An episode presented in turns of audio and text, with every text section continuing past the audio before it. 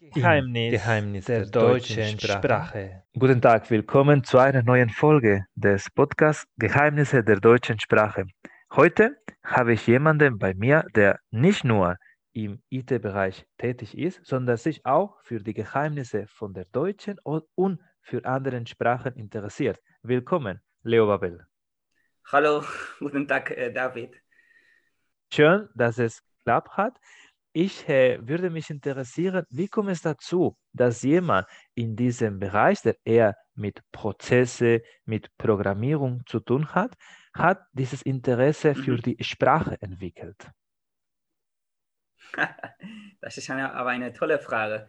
Also äh, ich bin dann zwar ITler, wie du dann gerade gesagt hast, aber ähm, ich hatte immer wieder so ein großes Interesse an Sprachen.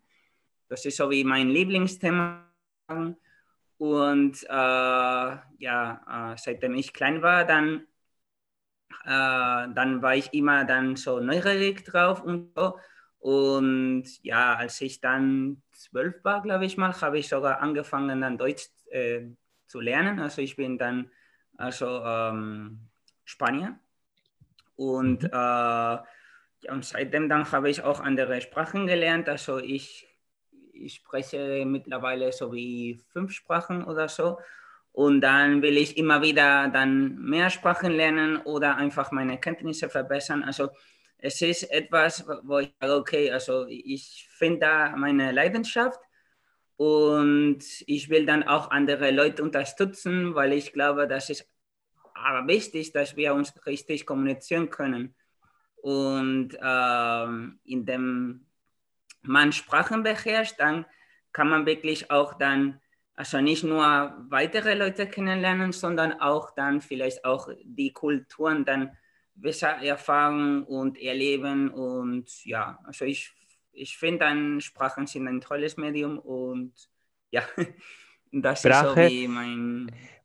Sie bestehen ja. einfach auf Interaktion, aus Bewegung und wir haben zu hören ein sehr wichtiges Beispiel, wie diese Leidenschaft äh, in einem ja. nicht nur bei sich belassen bleibt, sondern wie bei ihm einfach mittels Bücher so sich entwickelt hat, dass inzwischen er bei einigen von diesen Artikeln bzw. von diesen Büchern sogar ein Bestseller bekommen hat. Mehr Details bekommen wir noch zu Ende der Sendung. Aber zurück zu dem Interview. Es würde mich äh, interessieren, wie geheimnisvoll ist die deutsche Sprache aus deiner Sicht? Okay, das, das ist eine andere gute Frage. Also eigentlich halte ich dann die, die deutsche Sprache nicht ganz äh, vom, also geheimnisvoll. Also letztendlich ist das nur so eine andere Sprache und also ich glaube, dann, also für einen ist das sehr abhängig dann vom Ursprung. Das heißt, wenn einer dann äh, so Spanier ist oder Franzose oder äh, keine Ahnung, Italiener, hat natürlich dann mehr Schwierigkeiten, als wenn einer dann zum Beispiel in der Niederlande. Okay? Also Sache ist dann die romanischen Sprachen gehören alle zu einer sogenannten Sprachenfamilien, die sind alle relativ ähnlich. Wenn man so eine neue romanische Sprache lernen will, dann ist das relativ einfacher. Deutsch ist natürlich ziemlich anders. Aber wenn, wie gesagt, zum Beispiel so wie aus, sagen wir mal, jetzt dann Schweden kommt, dann ist das wirklich nicht so geheimnisvoll, weil letztendlich dann findet er auch dann oder sie dann die, die Ähnlichkeiten mit, äh, mit der eigenen Sprache und ja, es gibt auch viele Elemente in der deutschen Sprache, so wie die Fälle, so Akkusativ, so solche Grammatik, die, die man zum Beispiel auch in Lateinisch findet. Also, um, ähm, also von daher ist das also meiner Meinung nach nicht so ganz geheimnisvoll. Es, es, mhm. es kommt nur darauf an. Ja. Und noch eine letzte Frage. Du hast mehrfach äh, in deinen Büchern geschildert, wie inwieweit mit verschiedenen Methoden eine Sprache lernen kann. Einfach, wie ja. würdest du für unsere Zuhörer, welcher Einsteiger-Tipp würdest du äußern, damit man sich motiviert, eine Fremdsprache, wie zum Beispiel in diesem Fall Deutsch, zu lernen? Mhm. Also ganz, ganz wichtig finde ich mal, dass, dass man eine, so eine richtige Methode findet, weil äh, letztendlich machen viele äh, so äh, den Fehler, dass sie wirklich so nur, äh, sagen wir mal, zwanghaft dann so die Sprache lernen wollen, aber nur weil sie Interesse daran haben, nur weil sie es brauchen für die Arbeit oder was auch immer, aber nicht, weil sie es wirklich genießen.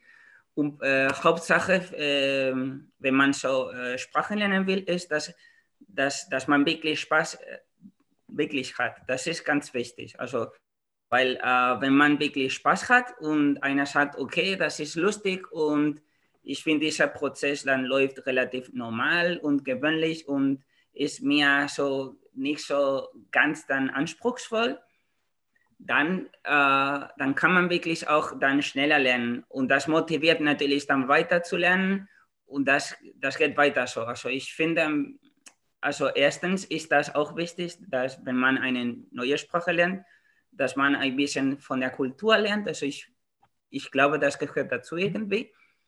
Und also das, ähm, das erweckt natürlich auch ein bisschen Interesse, wenn man sagt, okay, ja, ich, also ich lerne Deutsch, aber okay, dann äh, lese ich dann etwas über Oktoberfest zum Beispiel, weil, weil ich so ein Bierliebhaber bin zum Beispiel und okay. Ähm, genau, noch. genau, und dann ist die, okay, also irgendwie, okay, erfahre ich vielleicht ein bisschen mehr von der Bier, Bierkultur und dann habe ich dann ein bisschen mehr Interesse dann an die Sprache. Und dann natürlich erst die Grundlagen, also äh, also äh, sind natürlich auch wichtig, also einige Fundamente. Mhm. Dann einfach würde ich sagen, äh, ist das auch wichtig, dass man auch so viele äh, Sätze und dann also das allerwichtigste Vokabular lernt dann das einfach dann äh, übt. Das ist, glaube ich, mal auch wichtig. Also nicht nur so wie Grammatik und Grammatik und Grammatik, das, also das langweilig jeder, sondern eher dann, wie gesagt, erst einige Grundlagen, das braucht man sowieso.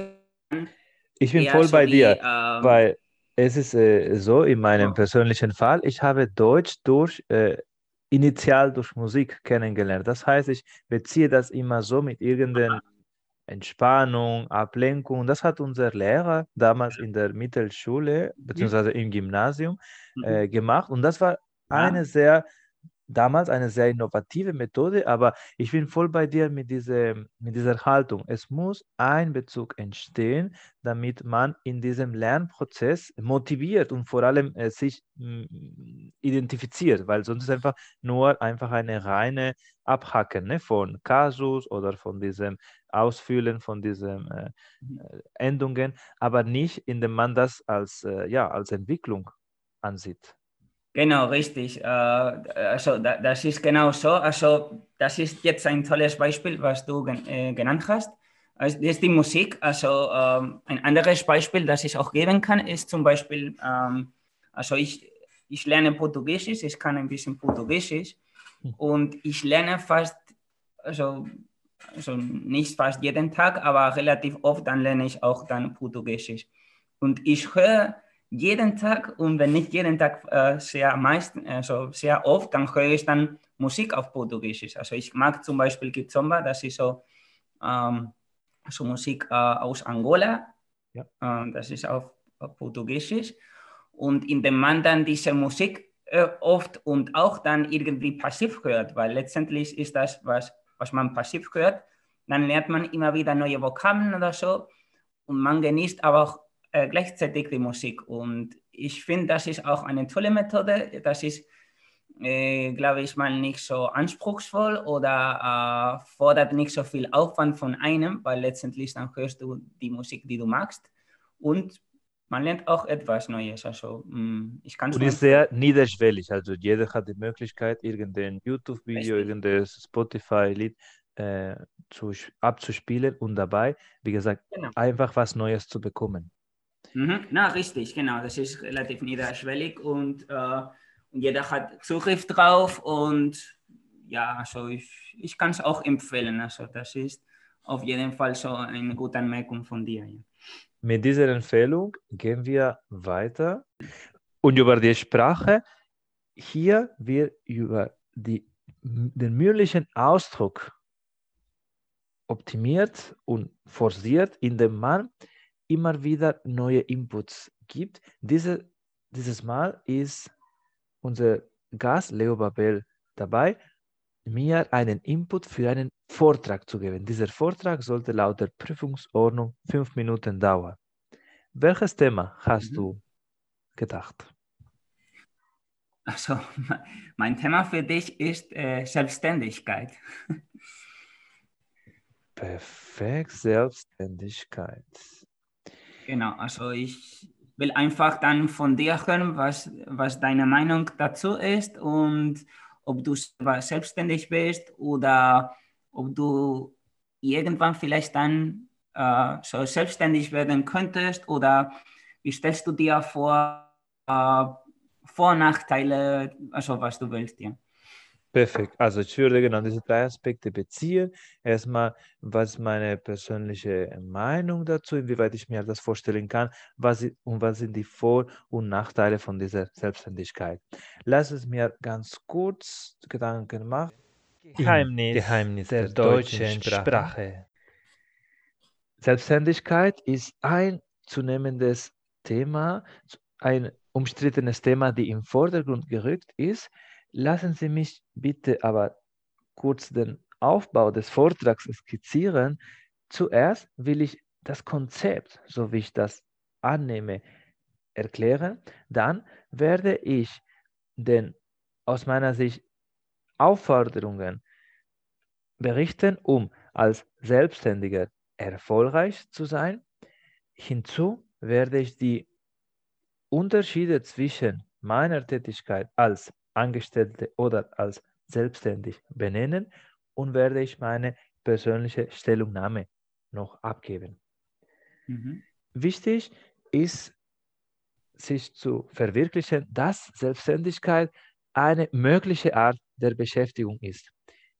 Diese Form ist mit einer niedrigen steuerlichen Last verknüpft, wenn wir das mit anderen Angestelltenverhältnisse vergleichen. Mhm. Ein ja. wichtiger Aspekt ist, dass der Aufwand, um eine Selbstständigkeit zu erreichen, ist Grund- und vorgeschrittene Kenntnisse über einen bestimmten Bereich, um diese Dienstleistung besser mhm. als die übliche Konzerne anzubieten. Als mhm. Beispiel wäre, wenn man eine, ein Buch zum Beispiel schreiben will, ohne die Unterstützung von einem Verlag, muss in der Lage sein, alle diese externalisierte Merkmale oder Einstellungen, sei es zum Beispiel das Marketing, die mhm. Veröffentlichung oder mhm. Medien, die Marketingkampagnen, müssen so eingespielt sein, damit man über die Unterstützung von diesem Verlag mhm. klarkommt. Mhm. Anderweitig wäre es zu denken, dass die Selbstständigkeit kann zwar mehr Gewinn, mehr Einkommen mit sich bringen, mhm. hat aber ein größeres finanzielles Risiko. Hintergrund ist, dass die meisten Staaten, wenn wir das jetzt im europäischen Vergleich äh, betrachten, werden nicht so für die, den, zum Beispiel für den Produktausfall oder für mehrere ähm, Zwischenfälle einspringen. Mhm. In einem klassischen Beispiel, wenn man langfristig krank wird oder wenn man sozusagen eine schwierige Phase hat und kann mit diesem Dienstleistung, mit diesem Produkt nicht die erzielte Zahlen erreichen. Mhm. Ein Beispiel wäre, dass in der Corona-Zeit mehrere Betreiber von Diskotheken oder Nachtclubs mhm. in der Selbstständigkeit nicht die Rechnungen und nicht die Grundausgaben begleichen können. Mhm. Aber jemand, der angestellt ist, wurde von der Stadt geschützt und hat diese Kurzarbeit oder hat eine andere soziale Leistung bekommen. Mhm. Wenn ich das mit meinem Beruf denke, es gibt die Möglichkeit, sowohl in einer Klinik oder in einer Praxis oder in einem Amt angestellt zu sein, in dem man regelmäßige Arbeitszeiten und eine, ein klares, eine, einen klaren Aufgabebereich hat? Mhm. Oder kann man sich mit den entsprechenden Bundesland in Verbindung setzen und eine sogenannte Lizenz, das heißt Kassensitz, erwerben, um eine Praxis, in diesem Fall von meiner Fachrichtung als Mediziner, anzubieten. Und da mhm. bin ich abhängig davon, wie viele Klienten, wie viele Patienten ich betreue und wie werden meine Leistungen vergütet. Sei es von mhm. Krankenkassen, sei es von den Berufsgenossenschaften oder sei es von den Privatzahlern. Mhm. Ich könnte mir im, mit einem zunehmenden fachlichen Erfahrung diesen Schritt durchaus vorstellen, damit ich meine Konzepte und meine Haltung, wie ich mein medizinischer Alltag sehe, besser mit meinen Werten beispielsweise ko konkurrieren kann, beziehungsweise dass ich das besser übereinstimmen mhm. darf, indem ich 100% entscheide, wie welches Protokoll, welches Standard angewendet wird.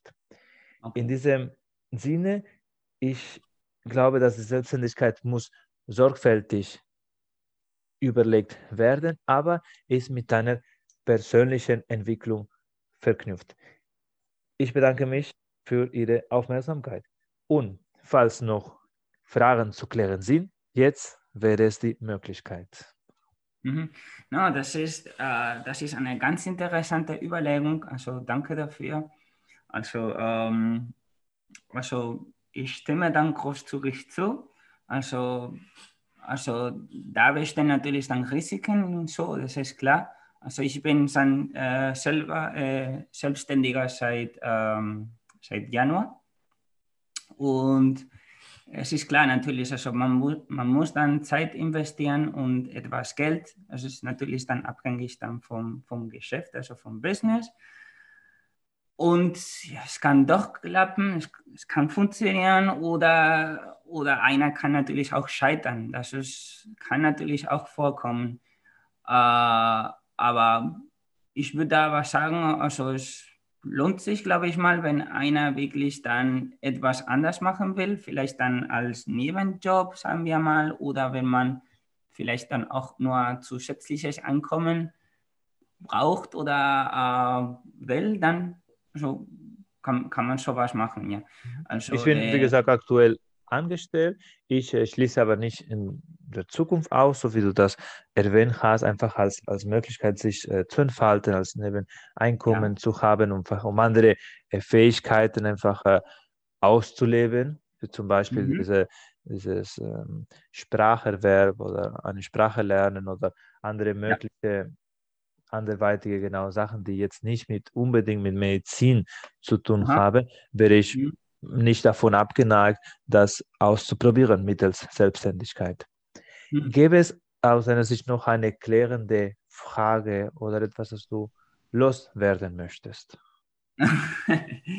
nee, also, also im Prinzip ist das alles klar. Also, also du hast das wirklich, glaube ich, mal ziemlich gut erklärt. Also da bestehen die Risiken. Es gibt Vorteile natürlich, so also niedrigere äh, Steuersätze, das ist doch klar.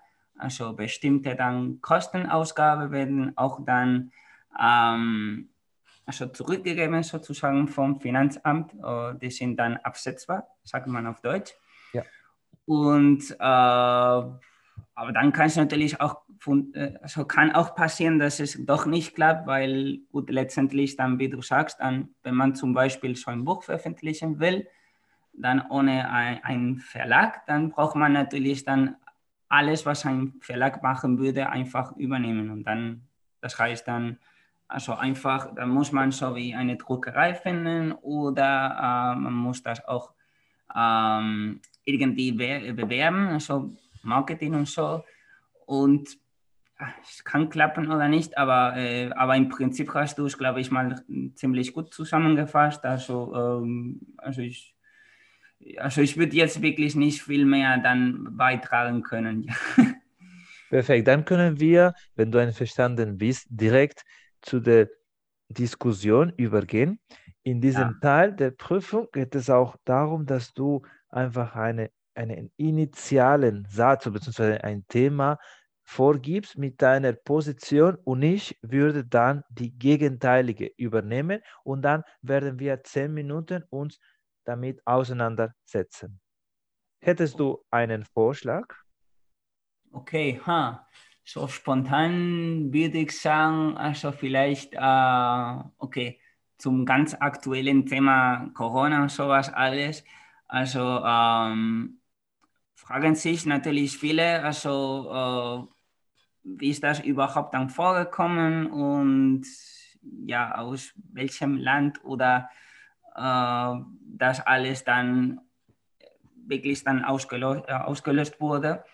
Und die Diskussion wäre so wie, okay, also nehmen wir mal an, dass, äh, dass diese Coronavirus wirklich dann von Menschen und nicht dann aus natürlichen Gründen, sondern nur aus Menschen dann, dann äh, ausgelöst wurde. Es gibt die zwei Theorien, wie, ja, dass äh, China sind schuldig dran und es gibt die andere Theorie, also die die Leute in China sagen, okay, nee, aber das ist die USA und so. Also mm, ich würde sagen, also meine Theorie also für die Diskussion ist wie, okay, also für mich sind die, die Chinesen eigentlich dann verdächtig, weil, okay, also, ähm, also dieses Virus ist so ganz plötzlich dann so in, in China ausgelöst worden.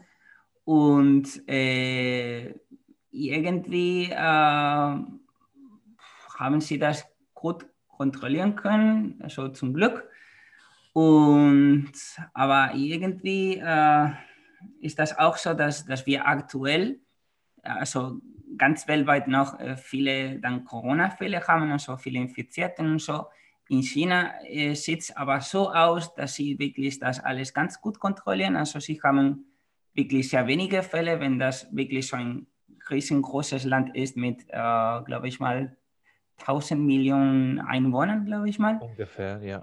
Und das ist, also das ist, glaube ich mal, sehr auffällig, so wie, sagen wir mal, also ich kenne jetzt die genauen Zahlen nicht, aber so wie insgesamt 2000 Fälle zum Beispiel in China aktuell und dann in Spanien so zum, sozusagen, weil gut, das ist also im Vergleich zu China natürlich ein ganz kleines Land dann gibt es vielleicht dann vierfach mehr dann Fälle. Und das ist wie, mh, hm, okay, was, was passiert hier? Äh, mh, hm, Aus ja. meiner Sicht, so verdächtig es klingen mag, dass die Chinesen damit involviert sind, ja. aus meiner Sicht, das ist eher eine Strategie von den USA, also von den Amerikanern, um mhm. diese Erkrankung um den Finger zu wickeln, damit die jetzt im November auszuwählende Kandidaten Aha. einfach nicht so viel über die eigene Politik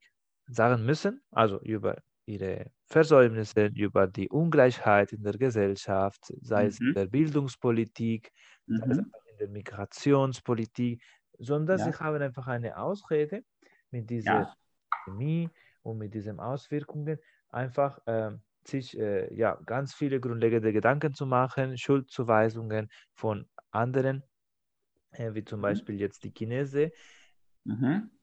Interessanterweise, vor einigen Jahren haben Amerikaner, sowie diese AMC, einige ja. von diesen Produ Produzenten oder von diesem, ähm, also sie haben so Content, sie haben einfach Inhalte erstellt, mhm wo es meistens ging, was würde in einer neuen Welt passieren. Also sie haben uns seit Jahren mit der Frage konfrontiert, falls eine Art von Virus ausbricht, in diesem Fall, das uns äh, als Zombies, als Unlebende umwandelt. Ja.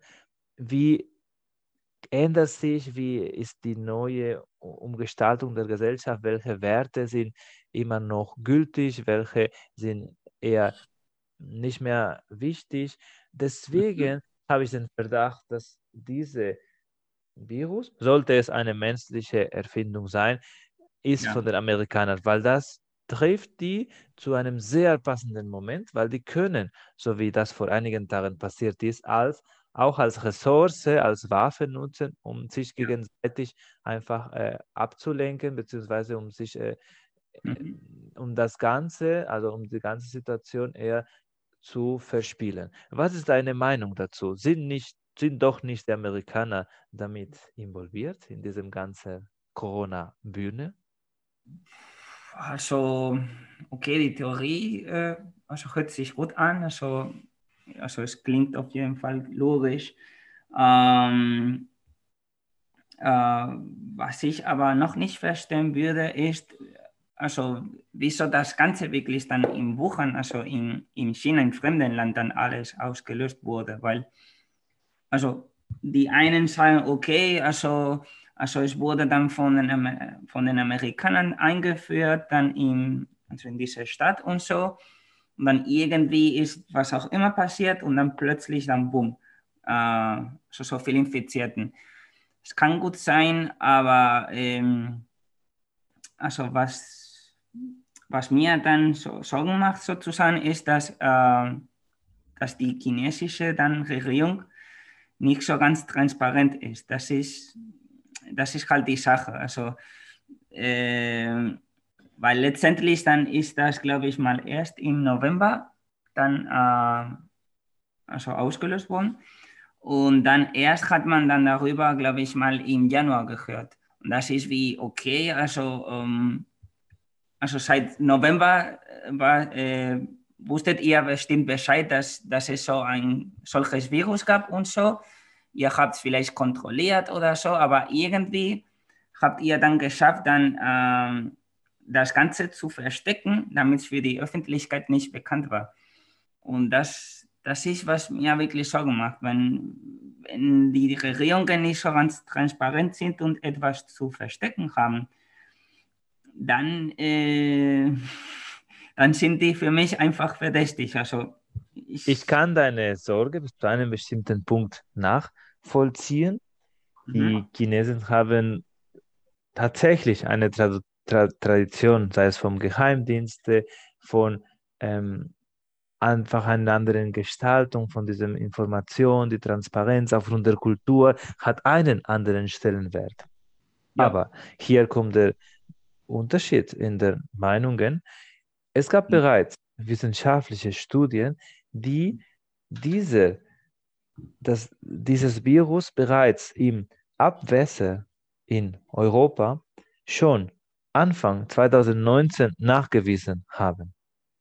Okay. Vielleicht ist einfach im Laufe der Zeit dieses, diesen, diesen großen Staat China aufmerksam geworden und dann hat dazu diesen Alarmstufe ausgerufen bzw. Maßnahme getroffen.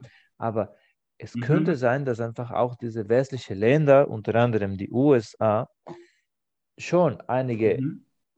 mehr Todesfälle auf den Intensivstationen oder auf Krankenhäuser gab und sie haben das nicht weiter verfolgt. Und natürlich, was man nicht nach äh, unterkratzt, wird nicht gesehen und wird einfach so mit den gleichen Realitätsbrillen betrachtet. Das heißt, irgendwie eine Grippe oder äh, was, äh, eine einfach übliche Lungenentzündung. Und deswegen äh, sehe ich das ein bisschen äh, als entspringender Punkt, um eine äh, klare Schuldzuweisung herzustellen. Für mich, die Amerikaner aufgrund von dem großen Einfluss der Pharmaindustrie und mhm. das Interesse, das sie haben, viele Aufträge von der ganzen Welt zu bekommen, sowohl ja. in der Impfung, Erzeugung, Herstellung, als mhm. auch in der Forschung anderweitigen Medikamenten, wäre es mhm. spezifisch, zum Beispiel so gegen dieses Virus oder gegen die Entzündung, gegen die äh, mhm. Folgestörungen, die produziert, mhm. interessiert. Und aus diesem Hintergrund halte ich für erforderlich, diese diese Verdacht nachzugehen und eine unabhängige Kommission aufzurufen, damit mhm. man die genaue Konstellation von den Verantwortlichen erfassen kann. Was würdest du dazu sagen?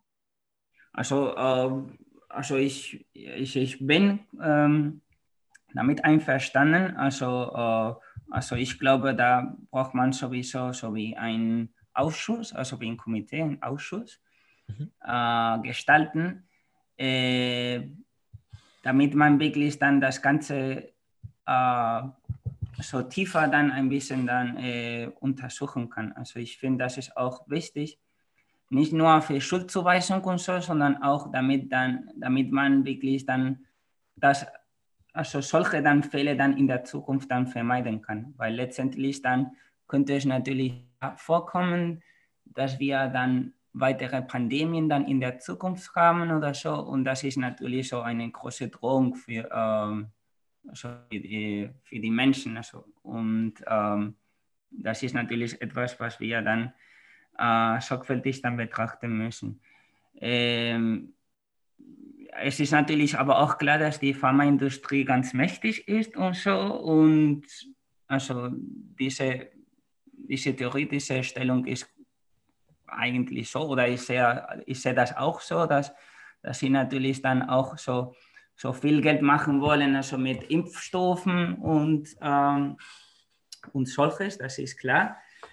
Ähm, ja, trotzdem äh, oder andererseits dann habe ich immer dann so im Hinterkopf dann dieses Gedanke, so wie, okay, ähm, also letztendlich dann gibt es so viele Fälle in Amerika, also in den USA zum Beispiel, und dann auch in Europa. Das heißt, äh, also wüssten dann diese äh, westlichen Regierungen dann Bescheid äh, über diese, äh, also über dieses Virus oder so. Über dann, den Ausbruch, ja. Genau, also über den Ausbruch. Ähm, hätten Sie vielleicht etwas anders machen können oder hätten Sie vielleicht anders reagiert oder so, weil letztendlich ist das, also ist das jetzt ein riesiges Problem, was dann so viele Regierungen konfrontieren müssen das ist für sie auch keine angenehme Position, weil zum Beispiel in, in Spanien dann gibt es dann äh, strenge Maßnahmen, also es gibt Maskenpflicht in der, in, in Im öffentlichen. Bereich, ja. Genau, und das ist dann für viele wirklich dann mh, mm, unangenehm und es, ist, es besteht auch Widerspruch und so.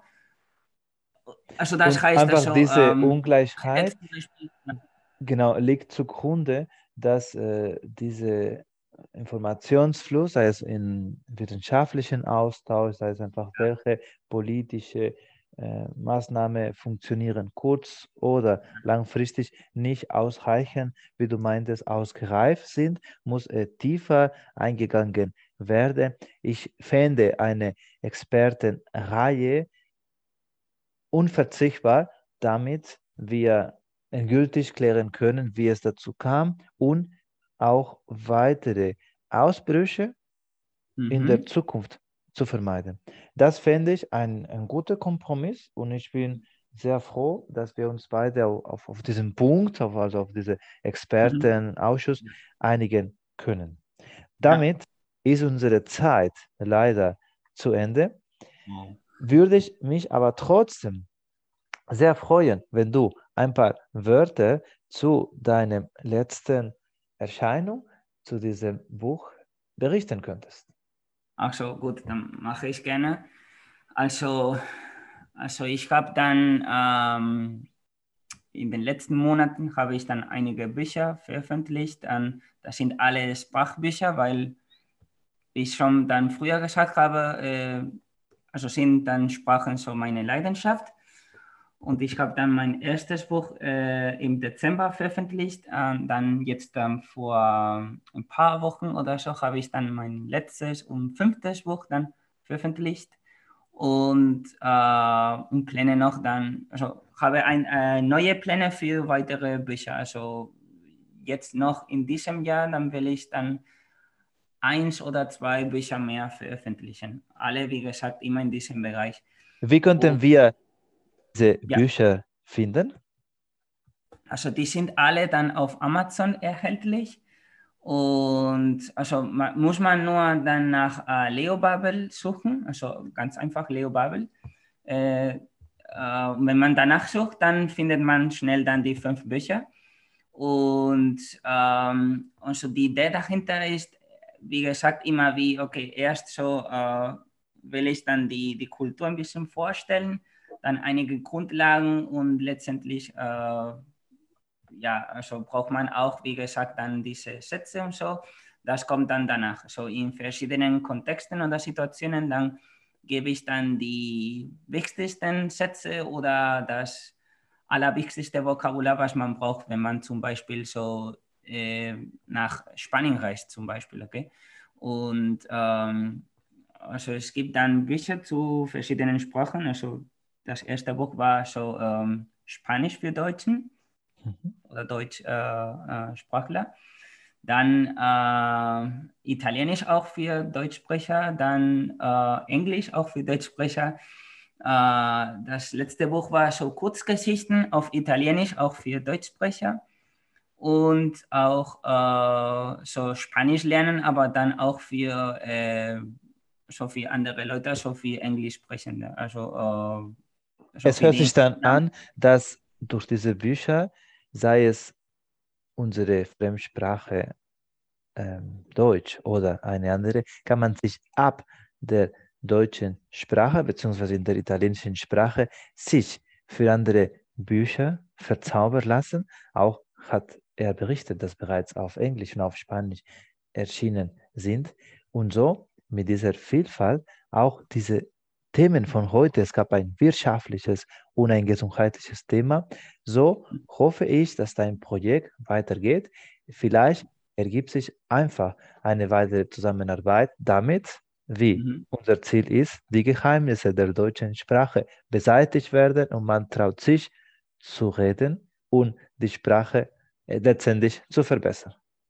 Hm, also ich, ich, also ich, ich finde das alles dann komplett richtig. Also die, die Geheimnisse der deutschen Sprache muss man sowieso beseitigen und irgendwie äh, müssen wir dann schaffen, dass sich die Leute trauen, wenn es um Deutsch geht und dass sie wirklich keine Angst davor haben, sondern einfach sich trauen zu reden und, und das können sie dann ganz einfach hinkriegen. Man muss nur ein einem. Und diese Bücher werden definitiv zur Überwindung helfen. Sag bitte Bescheid, wenn so ein Buch für Deutschlernende auch im Plan ist. Würde uns freuen. Alles klar, mache ich dir. Und in diesem Sinne, vielen, vielen Dank nochmal und bis zur nächsten Folge. Schöne Danke Woche. dir, einen schönen Tag noch. Danke fürs Telefonat. Tschüss. Achtung, Achtung, unsere Meinungen entsprechen nicht unserer ehrlichen Meinung, das ist lediglich eine Übung, eine Simulation für diesen mündlichen Ausdruck. Vielen Dank für euer Verständnis. Weitere Folgen findet ihr in der Webseite von redcircle.com sowie in deinen Lieblingsnetzwerken der deutschen Sprache.